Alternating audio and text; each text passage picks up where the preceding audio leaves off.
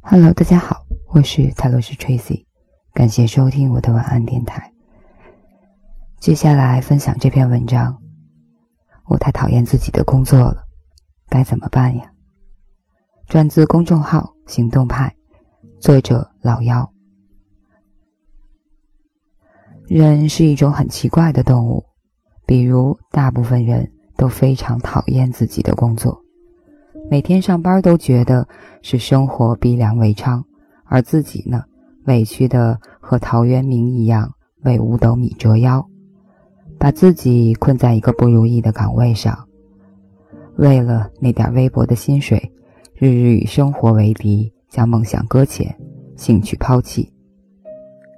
但是说实话，遇见喜欢的工作，大概和遇见自己喜欢的人一样，都是可遇不可求的事儿。大部分人在找工作的时候，就和某些人找对象一样，考虑更多的不是喜好，而是现实。比如这份工作是不是更有前景，是不是能够赚到更多的钱，是不是符合父母对我的期待，甚至我到底能够找到一份怎样的工作呢？在第 N 次有人问我说，觉得太讨厌自己的工作了。可是又不知道自己该做什么，甚至不知道自己能做什么，该怎么办呢？于是总结了以下几点：真的不喜欢就别干了。我也曾经很长时间里都陷在那种做着自己不喜欢的工作，又不知道该怎么办的困境里。毕业后，我因为家庭发生变故，就回到了老家，在我们家那儿七八线小县城里。在一家工厂里做人事专员，我的工作非常简单，但是非常非常的繁琐。那是一家不算小的工厂，大概有四五百人。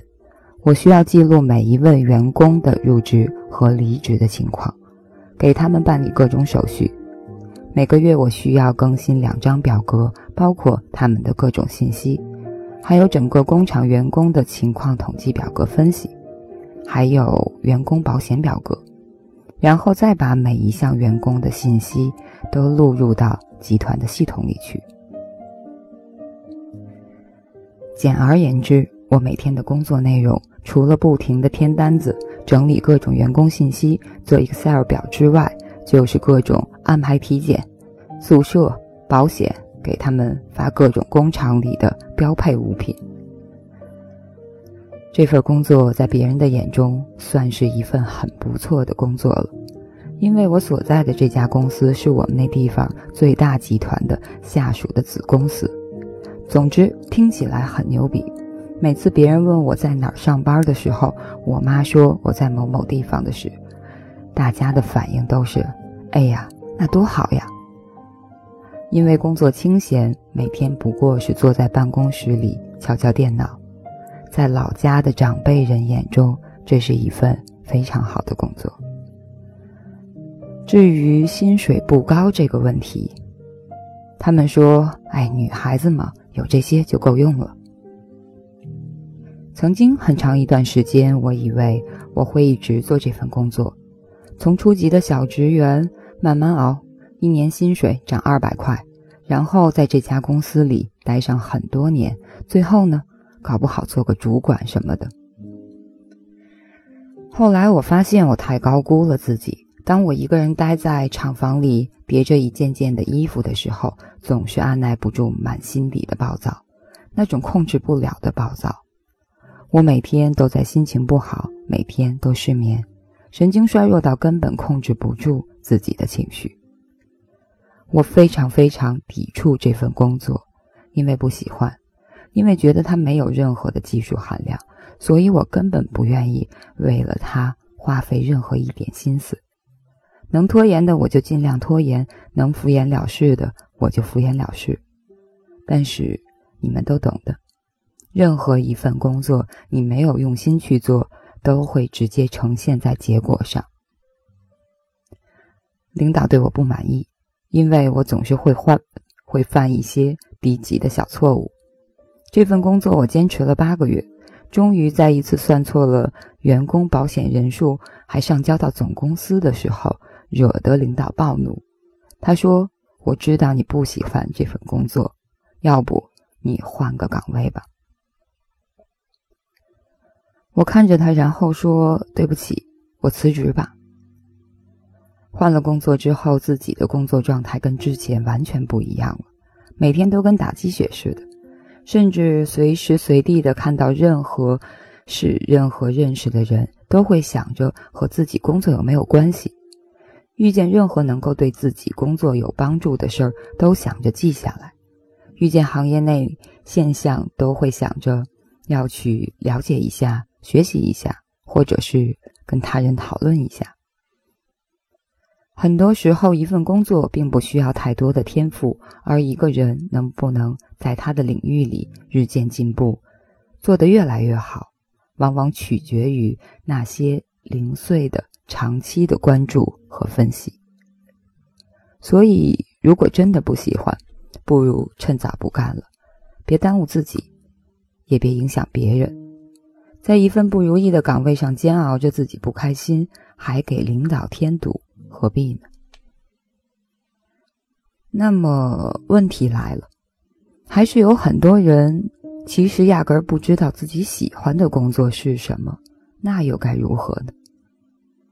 这也怪不了我们，毕竟我们当中绝大部分人，从高中时候文理分科到大学时候选专业，都是爸妈说了算，根本没来得及思考自己喜欢什么，就哐的一声毕了业，投了 N 份简历，找到一份肯收留自己的工作，做了一段时间之后，才后知后觉的感觉这份工作压根儿不适合自己，找到自己喜欢的事儿。不论是兴趣还是工作，说白了就是充分了解自己、认识自己，知道自己是什么性格、擅长什么、不擅长什么，最适合在什么领域发展。而所谓的擅长，在工作中指的是在某一领域内能够达到专业水平以上，能够较好的完成该领域的工作任务。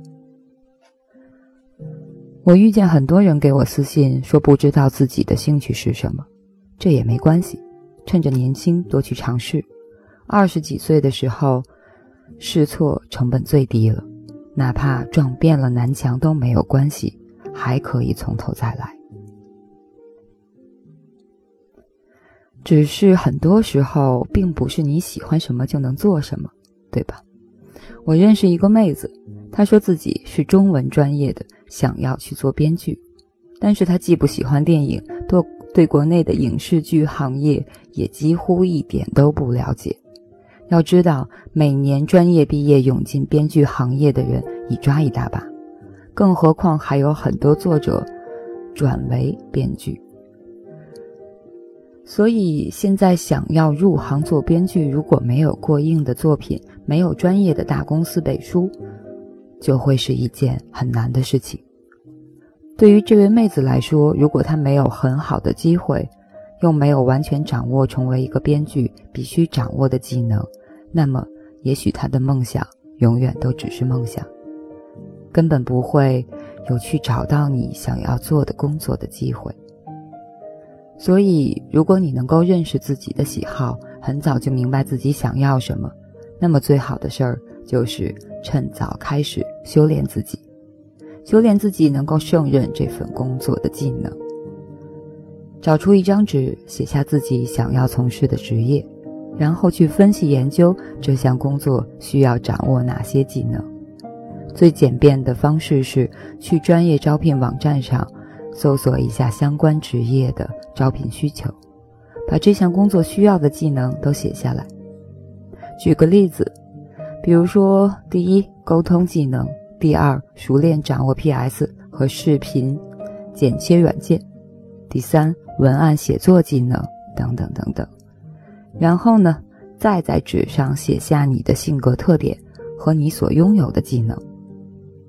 比如说，第一，开朗活泼，擅长人际交往；第二，文字功底很好；第三，精通 PPT 制作。你的技能和想要从事的岗位重合的部分越多，说明你越适合这份工作。如果知道自己想要什么，又有机会能够进入想要的行业，最好是踏实的从底层开始干起，先掌握了最基本的技能，把自己手头的工作尽可能的做到最优。把大量的时间花在提升自己上，才会在这个行业里面有出头的可能。任何事情只有开始去做了，才会有可能。如果你嫌弃起点低，那么可能你会失去之后所有的机会。这就好像我初到北京，才不过三千多一点的工资，除掉房租和用度，每个月都过得捉襟见肘。但是如果我那次没有抓住机会，很可能我现在依然待在老家的那座工厂里。人生苦短，不管是工作也好，还是恋爱对象也好，还是尽量找自己喜欢的，才会干得爽，不是吗？把时间浪费在焦灼和等待，然后不停的抱怨上，不如从现在开始，在能够养活自己的前提下，静下心来，仔细想想。自己的兴趣点和事业方向到底是什么？然后全力以赴的去争取得到。以上就是这篇文章，嗯，送给所有对于工作、对于未来方向比较迷茫的人。其实就自己的经验来说，也是有一个摸索的过程的。嗯，可能是在两千零一年，哎，二零一一年说错了。二零一一年的时候辞职，一直到一二年的时候自己才开始打算创业，一直到了现在。呃，回过头去看一看，嗯，还是蛮艰难的。其实有的时候，现在很多人问我说要不要换工作，要不要创业的时候，我可能就像当时我的长辈告诉我的一样，呃，创业好艰难呀。不行，你还是再考虑考虑。总之，先积累经验吧。感谢收听，我是塔罗斯 Tracy，晚安，好梦。